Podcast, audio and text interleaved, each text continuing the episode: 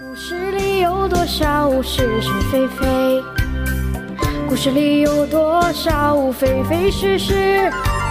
故事《侍卫官杂记》，作者宋乔，由事了播讲。说不是就不是，是也不是。故事里的事，说是就是不是。熊世辉这家伙做事儿相当漂亮。他不单送给我们三千美金，而且一个人还有一件狐皮大衣。昨天晚上，我和老杨、小张走遍了沈阳的照相器材行，居然收买了十四架康泰时和十六架徕卡。照预计，每个人至少可赚到三千美金，再加上老熊送的一千本钱，可真说此行不虚了。我们今天早上九点到了机场，熊世辉率领他的部下早已经在那里恭候。先生和他们分别说了几句话后，就登上了机。当飞机在机场上空环绕一圈的时候，我们还看得见这些送行的人仍然站在风沙里。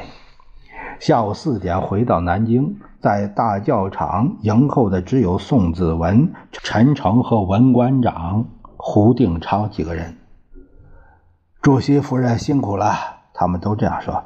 还好，先生连连点了几下头，夫人也笑了笑。临上车前，先生叫宋子文过来说了几句话，因为他们说的声音太低，我只仿佛听见“呃，就是今天晚上好了”这几个字。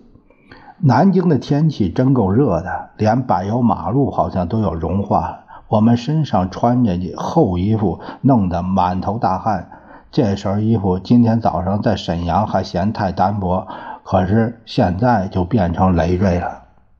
先生刚回到官邸，宋子文就来了电话。听完电话，先生对夫人说：“大令，马歇尔夫妇今天晚上来我们这里吃晚饭，我只约子文一个人作陪。”好极了，夫人笑着说：“你们今天晚上好好谈谈。”马歇尔特使和他的夫人由宋子文陪着七点半来了，先生和夫人都打点的全副精神招待一番。先生先解释为什么在沈阳多耽误了几天，并且表示歉意。没等夫人翻译完，马歇尔明白先生的意思了，他用生硬的中国话说：“没。”关系，兴奋的不得了，先生便谈起了四平街的收复情形。看马歇尔的样子，好像听得津津有味。所以我敢断定，在军事方面，我们是有极大把握的。只要有军火、有武器，都没问题，可以在六个月内完全解决。先生非常肯定地说。